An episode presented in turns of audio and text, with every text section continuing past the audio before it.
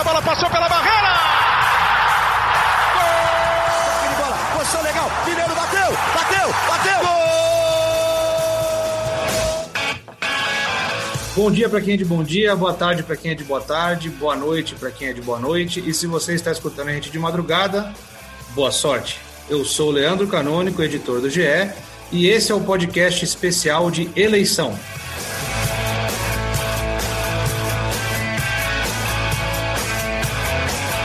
E no episódio de hoje, os nossos setoristas Eduardo Rodrigues, Leonardo Lourenço e Marcelo Razan vão falar com o candidato Roberto Natel.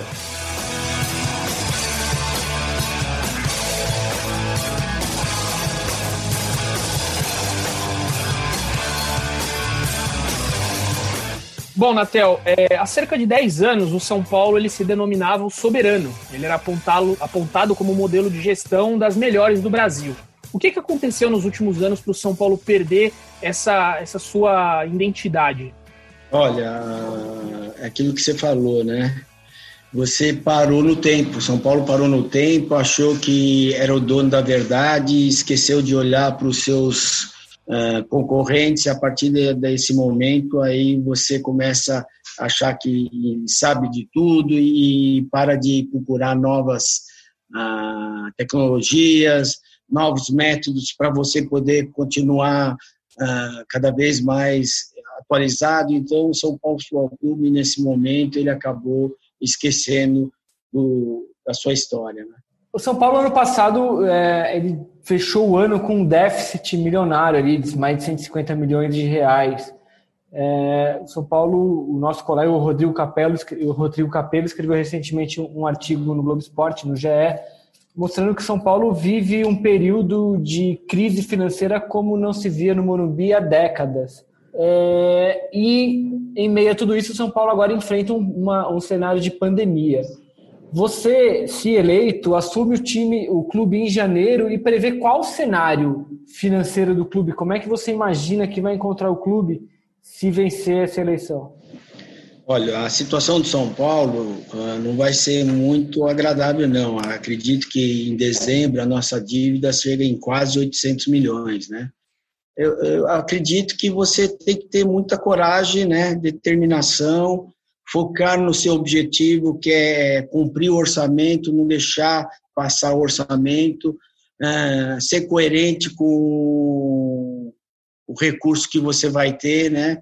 Você tem que gastar menos, você não vai ter como ficar contratando jogador, você vai ter que usar a base. Então, a partir desse momento, você vai ter que ter responsabilidade, o que a gestão passada não teve, né? não teve coerência nas contratações nem nas suas despesas. Então, o São Paulo vai focar fortemente em conseguir novos recursos. Não será fácil, não será fácil para todos os times, não só para o São Paulo Futebol Clube, mas eu acredito muito no São Paulo porque os gastos, se você vê a grande parte dos gastos do São Paulo foi do futebol, 80% dele foi do futebol.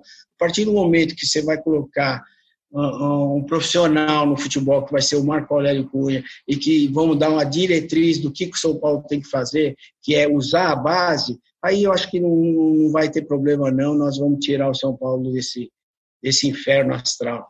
Roberto, é, é público que você é rachado com o atual presidente, Carlos Augusto de Barros e Silva, o Leco, é, e você mencionou agora que a gestão passada, imagino que esteja se referindo a essa atual gestão, não soube lidar com esses problemas. Mas você é atual vice-presidente do clube, você não poderia ter feito algo para melhorar essa situação? Eu fiz, eu fiz bastante. Eu, como vice-presidente, você precisa entender o seguinte: eu, eu fui vice-presidente do Carlos Miguel Aidar também. Na época do Carlos Miguel Aidar, quando eu percebi que o Carlos Miguel também não veio para fazer o bem para o São Paulo, eu pedi demissão. Fui lá, agradeci e pedi demissão do cargo, porque ali eu era indicado pelo presidente. Então, minha obrigação era sair e combatê-lo lá de fora. Já com o Leco, eu fui eleito junto com o Leco. Eu e o Leco tivemos os votos, então eu tenho que honrar os votos que eu obtive. E aonde eu teria mais força para combater a gestão do Leco? Como vice-presidente, porque como vice-presidente, eu, eu, eu, sou membro do conselho de administração. Como membro do conselho de administração, as coisas que eu tive que recusar e falar não, eu falei não. Então, é ali que eu tinha que combater. E eu comecei a combater a gestão do Leco desde o primeiro momento que ele começou a colocar conselheiros remunerados. A partir daquele momento, eu vi que o Leco também não veio para cumprir o que ele falou nas eleições. E aí você vê o que aconteceu com São Paulo. A situação de São Paulo é caótica. Né? É, e caso você seja eleito, Roberto, é, qual vai ser sua prioridade? Vai sanar as dívidas ou montar um time para ser campeão? Qual que vai ser a sua primeira, o seu primeiro feito assim no São Paulo? Primeiro é você olhar as contas do São Paulo Futebol Clube. Nós vamos ter um time forte, sim, coerente com, a, com a, as necessidades que o São Paulo terá naquele momento. São Paulo será muito responsável. usaremos a base, usaremos jogadores de experientes que nós já temos hoje, que tem contrato com o São Paulo. Então, o São Paulo vai ter uma equipe forte, sim. Mas o principal de tudo é olhar as contas, é, é ser responsável, transparente, ético, para que tirar o São Paulo desse buraco. Nós só vamos conseguir tirar o São Paulo desse buraco gastando menos do que arrecada. Aí sim nós vamos tirar o São Paulo do buraco. E, e, onde você viu que o São Paulo errou nessa atual gestão em relação a isso? Você acha que contratou mais do que deveria? Não deveria ter feito certas contratações? Qual sua análise? Sem dúvida nenhuma. O São Paulo contratou demais, pagou comissões demais. Ali foi o grande erro. Contratou jogadores que você olhava, tinha o mesmo nível que o jogador da base, então contratou sem nenhuma coerência e muitos jogadores. Teve o ano de 2017, se não me engano, eh, o São Paulo contratou 22 jogadores e no ano seguinte só tinha dois. Como pode um negócio desse? Alguém teve coerência nessas contratações? De maneira alguma. Então, o São Paulo pecou muito. Infelizmente, o presidente não soube é, administrar o São Paulo Futebol Clube. Ele foi um torcedor e não gestor. Acho que nesse início de entrevista você citou algumas vezes a necessidade do São Paulo de cortar despesas, diminuir alguns custos, é, em vez de contratar, buscar jogadores na base. Só que a gente é, vê um cenário em que, que para o São Paulo é, diminuir custos talvez não seja suficiente. O São Paulo precisa buscar novas receitas. Buscar aonde? Qual é o seu plano para que o São Paulo busque novas receitas? No marketing, o nosso marketing está devendo demais também. Tem que colocar um profissional de marketing, uma pessoa referente no mercado, que a hora que você fala o nome dele, você conhece, todo o mercado conhece. Veja, o nosso marketing está devendo demais, demais, demais, demais. Hoje nós temos um diretor que não é diretor de marketing. Então, você tem que buscar novos recursos, né? Tem novas tecnologias aí, inovação da tecnologia que você usa no marketing. Então, São Paulo vai atrás desses, dessas tecnologias e vai reverter a situação. São Paulo vai sim buscar recursos, porque o São Paulo, se você olhar bem, São Paulo está com um gasto de time grande e, e com uma receita de time médio. São Paulo tem como tirar muito mais do que ele está tirando hoje. Só, só aproveitar, desculpa, Razão, só quero aproveitar o gancho dessa resposta, porque a gente, eu, eu fiz um levantamento no, naquele estudo do Banco Itaú BBA, só para ilustrar, é, o estudo indica que São Paulo, no ano passado, arrecadou 34 milhões de reais com patrocínios. É menos da metade do que arrecadou em 2017, quando foram 75. Em 2019, o Corinthians arrecadou 80, o Flamengo 93 e o Palmeiras 135 milhões de reais. É...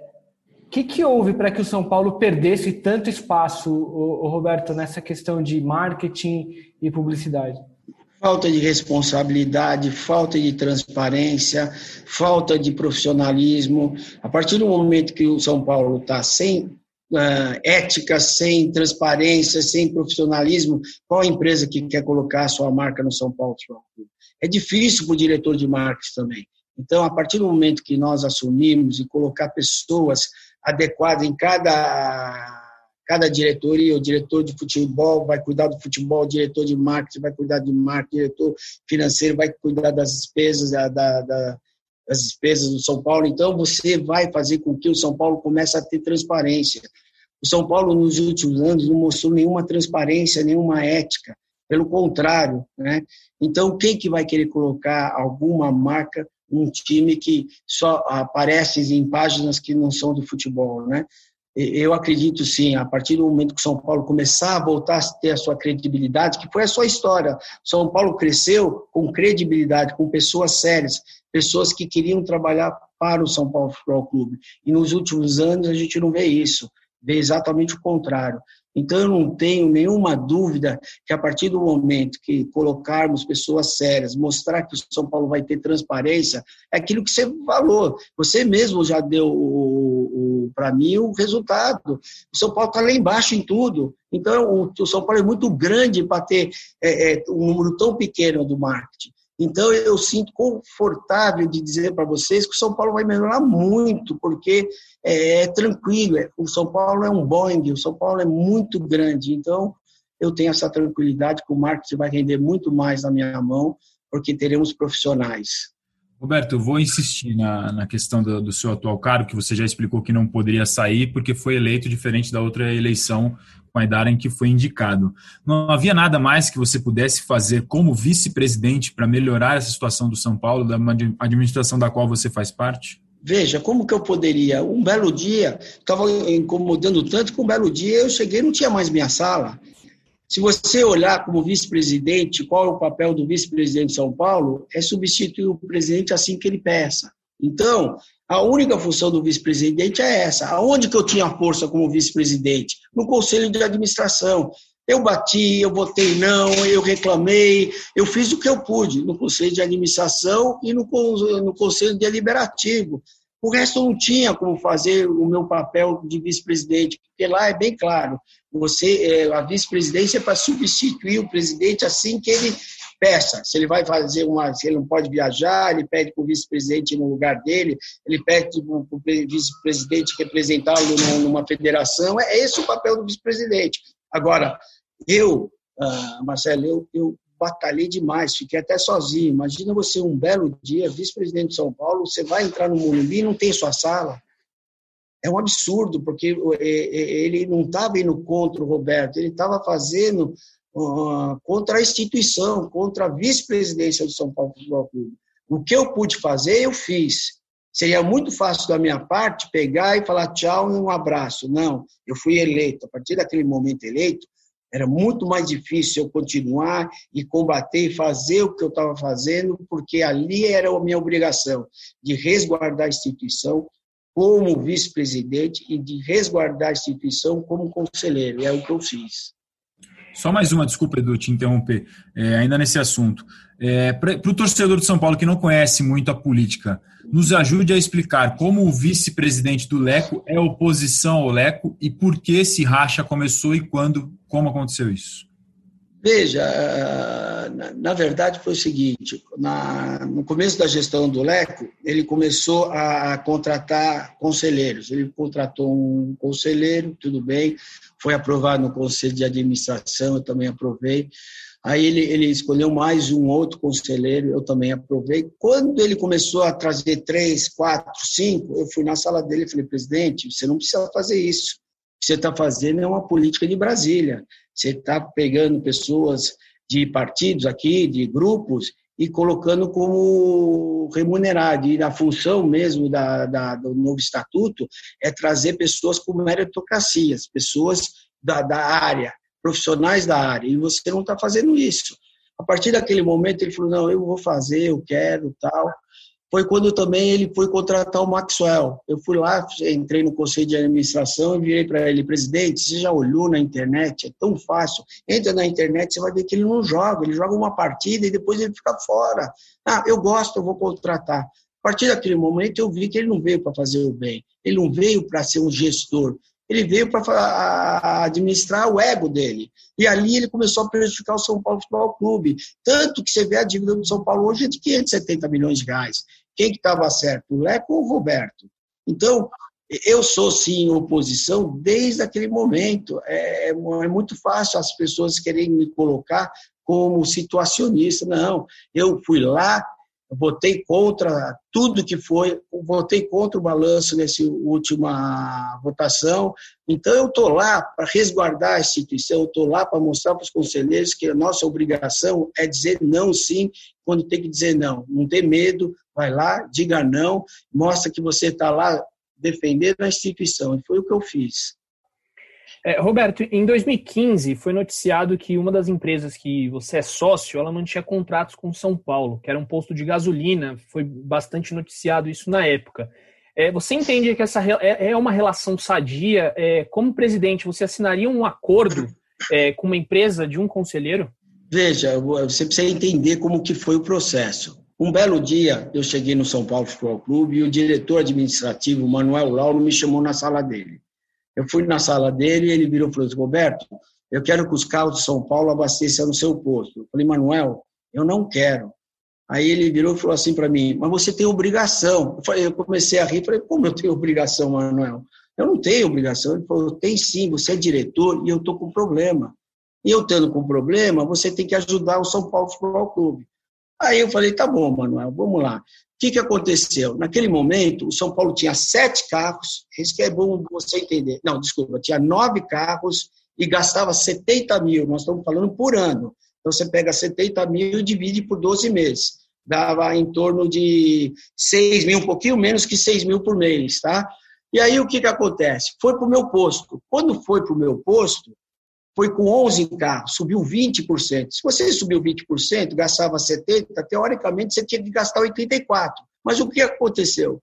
Quando foi para o meu posto, o São Paulo gastou 40 mil reais. Então, de 70 mil reais por ano, gastou 40 mil reais por ano. Naquele momento, eu me senti confortável. Mas também você tem que entender o seguinte: quando fizeram essa denúncia, que foi política que fizeram em cima disso, o que, que eu fiz? Peguei todas as notas, todos os documentos, peguei, fui no conselho de administração, entreguei esses documentos todos, pedi para o presidente do conselho criar uma comissão, essa comissão analisar toda a documentação e se houvesse alguma coisa errada, que eles tinham obrigação de me expulsar. Veja, São Paulo gastava 70 no ano, veio para o meu posto gastou 40. Ali eu senti confortável.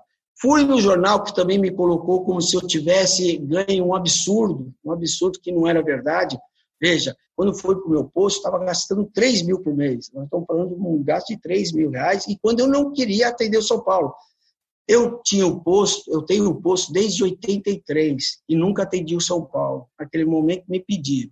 Então eu peguei também a documentação, levei no jornal, toda a documentação, notas e tudo, e pedi para o jornal analisar. Se houvesse alguma coisa errada, que ele, ele não desse retratação para mim, não desse um direito de, de resposta. E o jornal me deu esse direito de resposta. Então, o papel do conselheiro, meu, foi levar para que as pessoas tivessem essa tranquilidade, tivessem essa tranquilidade que não havia nada errado. Também tinha o outro lado. A partir do momento que o São Paulo começou a abastecer no meu posto, o que eu fiz? Eu andava em volta para ver o preço mais barato e eu colocava o preço mais barato do meu posto de gasolina. Então, São Paulo ah, atrasava as faturas, ficava uma, duas, três faturas sem pagar, eu botava o preço mais barato e o São Paulo de 70 mil por ano começou a gastar 40. Então, isso aí foi uma manobra política que fizeram comigo lá em 2015. Eu, eu não, hoje, por mais que alguém me peça, eu não atendo o São Paulo de maneira alguma a única tranquilidade que eu tenho, que eu fiz tudo que um conselheiro tem que fazer. Levou, mostrou, é, colocou e, e, não acharam absolutamente nada, chegaram à conclusão que São Paulo só teve ganho. Então eu tive uma tranquilidade muito grande com isso. Tá? Hoje eu não atenderia jamais, hoje tem o compliance, o novo estatuto veio com esse compliance, então hoje o, o certo é não poder nenhum conselheiro fazer nenhum serviço para o São Paulo Futebol Clube. É, se o senhor é, afirma que não contrataria uma empresa de um conselheiro, o senhor também citou o fato de ter rachado com o Leco por ele ter contratado conselheiros remunerados. Como é que o senhor vê essa, essa necessidade ou essa possibilidade de contar com conselheiros na sua administração? O senhor entende que é saudável buscar conselheiros para desempenhar é, alguns cargos na sua administração, caso o senhor vença? Eu, eu já, já, já convidei o Marco Aurélio Cunha, só que ele não veio como executivo remunerado, né? Ele vê que nem hoje tem lá o Chapecó, que é diretor adjunto lá do futebol e que não é remunerado. Eu vejo, São Paulo é, São Paulo é grande. São Paulo cresceu do jeito que cresceu com conselheiros também. Nós não podemos ser hipócritas, falar que o conselheiro é problema. Também não é assim. O que acontece é que nos últimos anos, as pessoas que entraram no São Paulo Futebol Clube, de vez de trabalhar para o São Paulo, começaram a trabalhar para si próprio. Aí que aconteceu o problema do São Paulo Futebol Clube. Não vejo problema nenhum. Se tiver conselheiro que tra vai trabalhar na minha gestão, vai trabalhar como colaborador. É saudável isso também, não é problema não. Mas eu terei é, profissionais no financeiro, eu terei profissionais no marketing, eu terei um profissional também no futebol junto com o Marco Aurélio, onde será comandado pelo Marco Aurélio Cunha. Né? Então, eu tenho a tranquilidade que a minha administração vai vir para tirar o São Paulo do buraco. Só para ver se eu entendi o teu modelo de gestão do futebol, Roberto. Seria um executivo profissional como hoje existe com o Raí e um colaborador, no caso, como você citou, o Marco Aurélio Cunha, como conselheiro barra diretor adjunto hoje, como é o Chapecó. Teria também um gerente profissional? Como é que funcionaria? Veja, quem vai determinar isso vai ser o diretor de futebol, que eu tenho falado para todos. Eu vim para ser presidente de São Paulo, eu vim para é, administrar o São Paulo, eu vim para representar o São Paulo na Federação Paulista, na CBF, na Comebol, eu vim para representar o São Paulo em frente aos bancos, eu vim para ser é, representar o São Paulo é, de frente aos nossos parceiros e vou colocar pessoas que são do ramo nos seus cargos. Então eu vou dar todo o suporte para o Marco Aurélio Cunha a desenvolver aquilo que a gente quer do futebol. O que, que é um time forte com a capacidade, com a coerência que a gente vai ter no momento financeiro. É isso que vai ser feito. Quem vai ter a caneta sou eu em todas as áreas, na diretoria de futebol, na diretoria financeira, no marco toda. Mas eu vou colocar as pessoas e vou traçar as diretrizes junto com eles para chegar naquele objetivo que todos nós queremos: títulos e o São Paulo sem dívidas. E é isso que eu venho para fazer no São Paulo. O Marco, o Marco como conselheiro, né? O Marco como conselheiro não remunerado, é isso? Seria? Isso, ele já, de, de, já colocou isso, falando que ele não vai abrir mão do conselho. Ele tem todo o direito e eu tenho a tranquilidade de que ele vai fazer um grande trabalho. Além do Marco Aurélio, já tem algum outro nome em pauta? Você pode nos adiantar? Veja, eu, fiz, eu, eu fiz o convite para o Silvio de Bastos, que ele é o diretor financeiro da Fiesp, né, mas ele não me deu resposta. É, e aí, no caso, Natel, é sobre contratações do São Paulo. Como é que você pretende é, ter esse direcionamento em relação a, a gastos? Você acha que hoje é, o modelo que o São Paulo faz de às vezes contratar jogadores muito caros, ele ainda é, é viável no futebol? Você pretende fazer uma gestão às vezes de, de, gastar menos, de pagar salários menores, fazer contrato de produtividade? Você já pensou mais ou menos o plano que você pensa em relação a isso, a salários, contratações? São Paulo vai olhar um pouquinho para o Flamengo. O que, que o Flamengo fez para sair do buraco? Como que o Flamengo fez para sair do buraco? Ele, ele era um gestor, uma pessoa que não entendia de futebol, mas um grande gestor, e, e foi lá e tirou o Flamengo desse buraco. Claro, nós vamos dar a patamar de salário, nós vamos só contratar se o jogador for muito melhor que o jogador da base. É aquilo que eu, eu venho falando.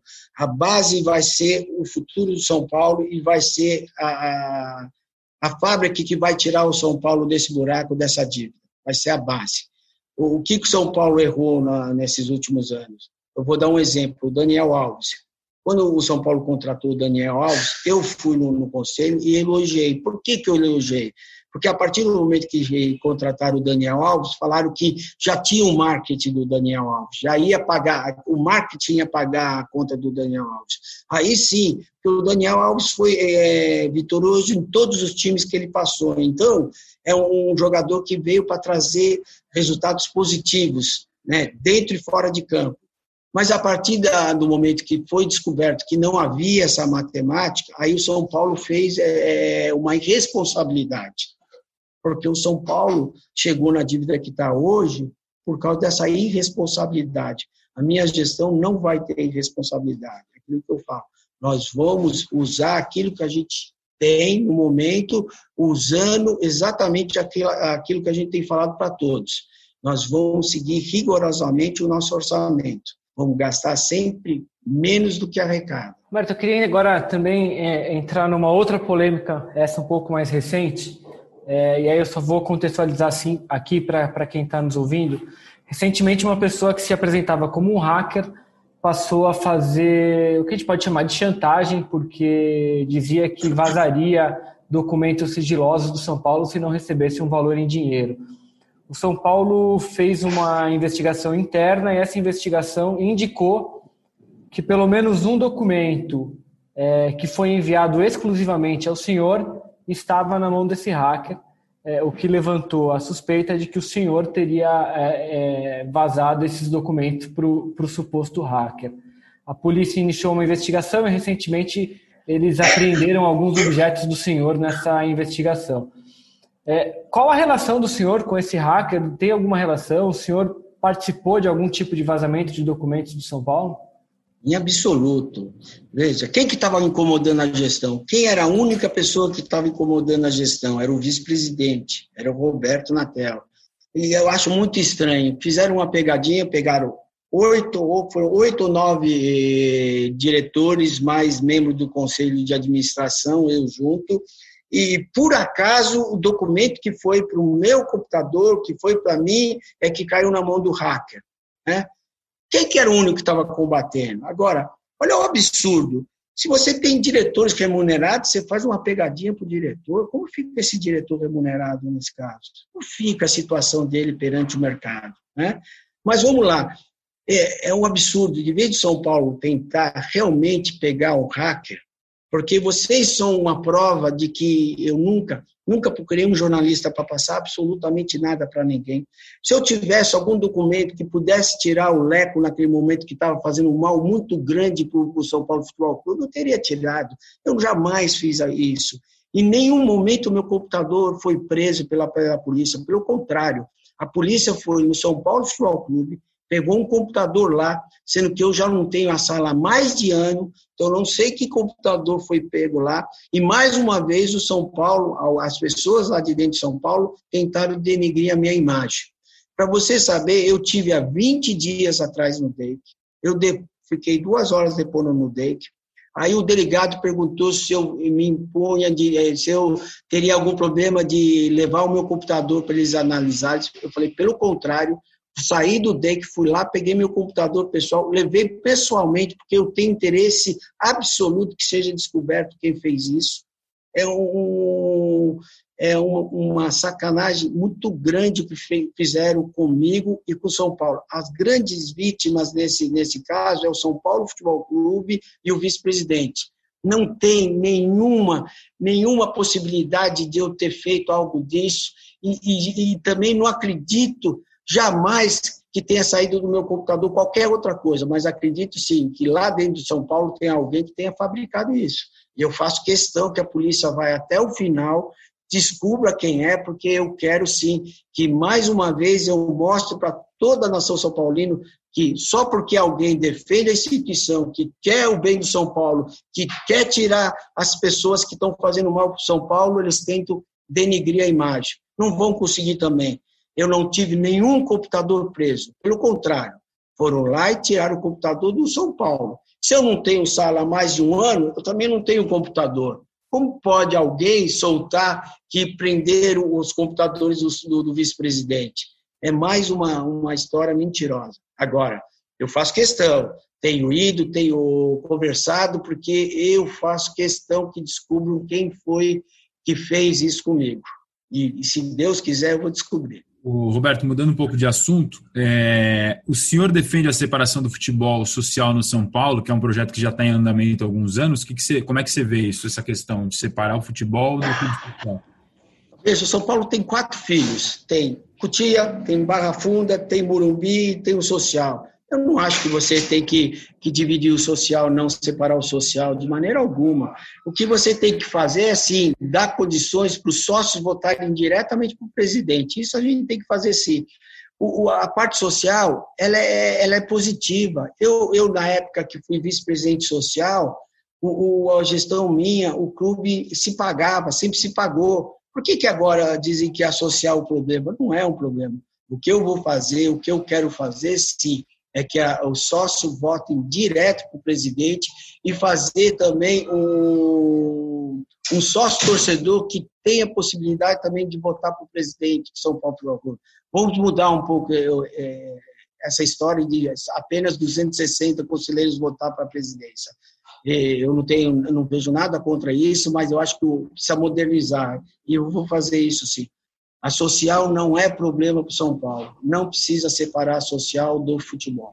Então você tem como proposta tornar o sócio do clube e o sócio torcedor votantes para presidente, é isso?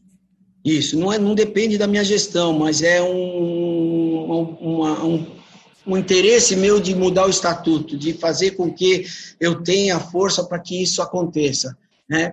Fazer o sócio votar diretamente para o presidente e fazer uma categoria de sócio-torcedor votar para presidente também. Aí sim você vai atender a, grande maioria dos São Paulinos. Então você cria uma categoria com valor X, X anos pagando ininterruptamente, a partir do momento que ele chegar naquele, naquele, naqueles anos lá, ele pegar e ter direito de voto também para presidente. É, Roberto, você falou do Daniel Alves, que você, quando teve a contratação, você achou ela muito boa, só que aí você viu algumas coisas do marketing que faltaram ali nessa gestão do Daniel Alves, a imagem do Daniel Alves. Você, se tivesse o poder de falar, olha, a gente vai fazer isso, isso e isso com o Daniel Alves no marketing, o que você faria e o que você pretende fazer, caso eleito, com a imagem do Daniel Alves a partir de janeiro do ano que vem? Veja, vou, vou ter que sentar, analisar o contrato do Daniel Alves, ver a possibilidade do que, que a gente pode fazer com um diretor de marketing que é do, da, da, do setor mesmo, sentar com ele e tentar viabilizar, porque o Daniel Alves já está aí, o contrato está aí, o São Paulo vai cumprir o contrato, sempre cumpriu todos os seus contratos. Então, é sentar e analisar e ver a melhor forma possível para poder reverter essa situação. O único jeito de tirar o São Paulo desse buraco é reverter essa situação, olhar caso a caso e ver exatamente onde você pode é, buscar mais recursos, aonde você pode fazer a diferença. E a diferença começa com a ética, com a transparência, com a responsabilidade, com o compliance. A hora que você colocar isso e o mercado perceber que você está com tudo isso, não tenha dúvida que os recursos vão começar a vir. Roberto, aproveitando já ainda esse gancho, é, o senhor disse que assim que eleito vai sentar para analisar o contrato do Dani Alves. Mas o senhor ainda, ainda que rachado com o Leco, o senhor ainda é o vice-presidente do São Paulo. O senhor não tem acesso a esse documento hoje, por exemplo? Não tenho. Não tenho acesso. O senhor não já tive, pediu, por exemplo? Eu não tive, não tive nenhuma a, acesso nem à reunião da diretoria. ficava sabendo depois que acontecia. Não fui chamado para uma única reunião da diretoria do Leco. É um absurdo. Isso é um absurdo o que ele fez. Agora, a minha briga foi interna. Talvez vocês achem que eu não tive briga. Eu, eu briguei todos esses anos, sim. Não foi fácil, não, porque chegou um momento que eu me senti sozinho, me senti muito sozinho. Mas no conselho de administração pedimos um contrato, mas aí mostram um contrato, mas você não tem esse contrato na mão. Você pede, chega ali, eles botam ali na tela, você olha, vê alguma coisa tal, mas você não consegue ter esse contrato na mão para analisar com cuidado. Tá? É um absurdo se você é membro do conselho de administração, e se você tem transparência, se você quer mostrar realmente que você é, é veio para uh, ah, ser transparente, correto e ético, por que esconder? Não tem por que esconder, ainda mais dos membros do conselho de administração. Roberto, eu queria saber, está chegando já na parte final da nossa entrevista, estamos com 33 minutos. É, no que, quais são os pilares do seu plano de gestão como presidente do São Paulo? é responsabilidade, transparência, ética, compliance. É isso que você vai fazer a diferença do São Paulo. Aquilo que eu falei outro dia, o São Paulo cresceu da forma que cresceu pelas pessoas que estavam administrando o São Paulo. São Paulo sempre cresceu com credibilidade. Eu vou dar um exemplo para você. Na época que o estádio estava construindo e acabou a construção do, do estádio, primeiro o estádio foi construído com ideias com credibilidade, com o grande São Paulino, com carnês e, e, e é, venda de cadeiras cativas, grandes ideias. Né? Aí, quando terminou o estádio do Morumbi, o São Paulo fechou com uma grande empresa de bebidas um contrato futuro.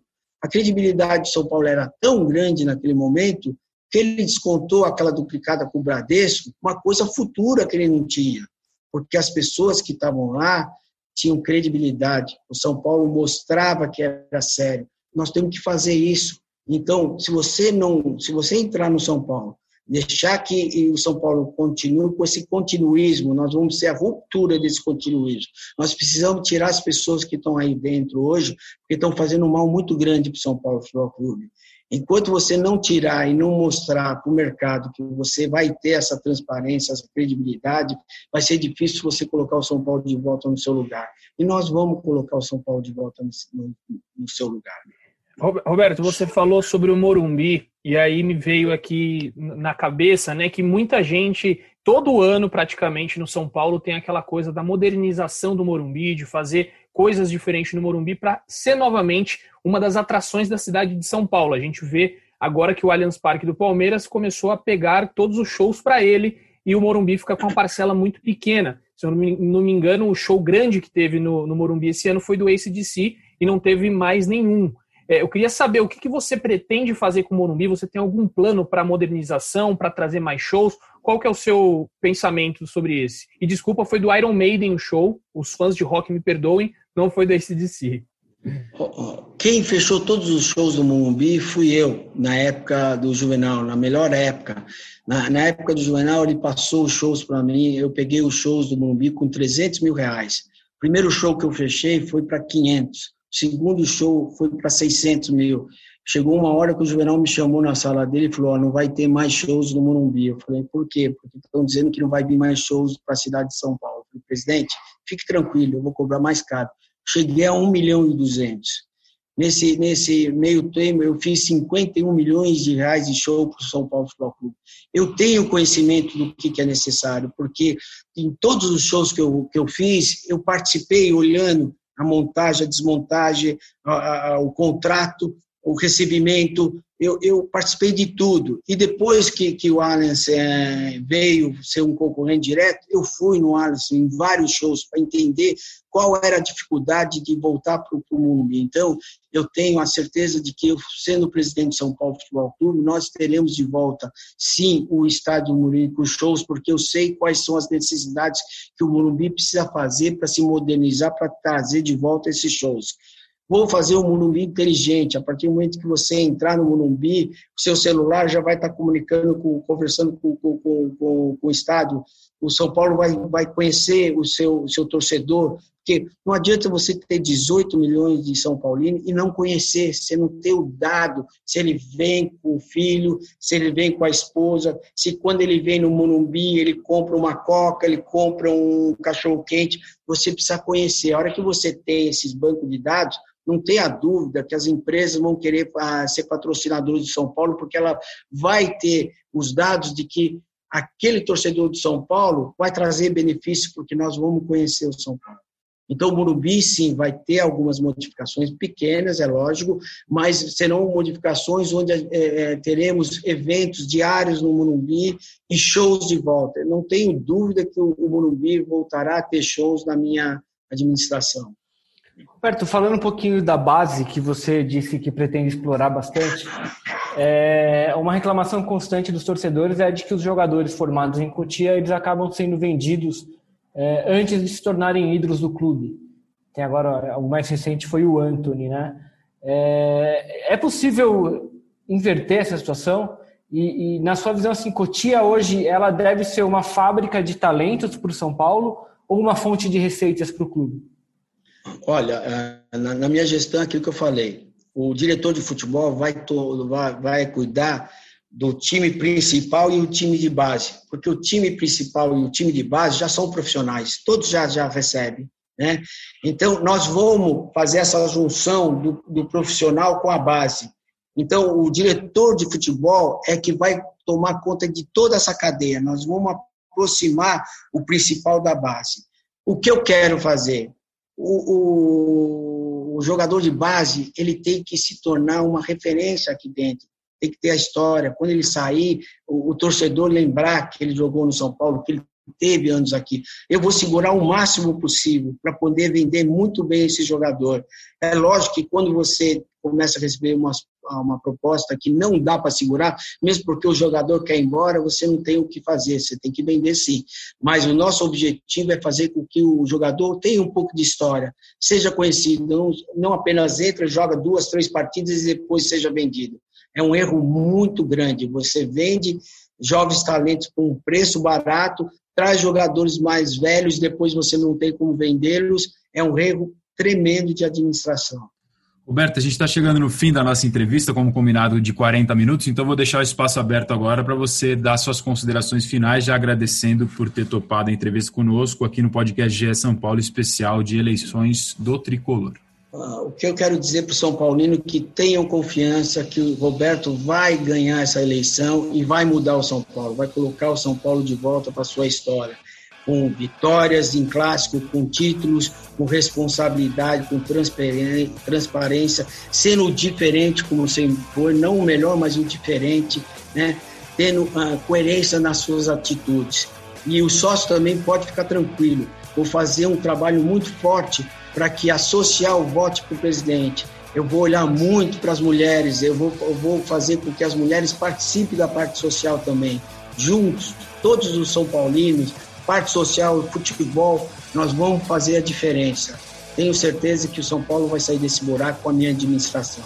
Obrigado a vocês pela entrevista. Estou à disposição de vocês sempre. Tá aí, esse foi o papo com o candidato à presidência de São Paulo, Roberto Natel. Muito obrigado, Natel.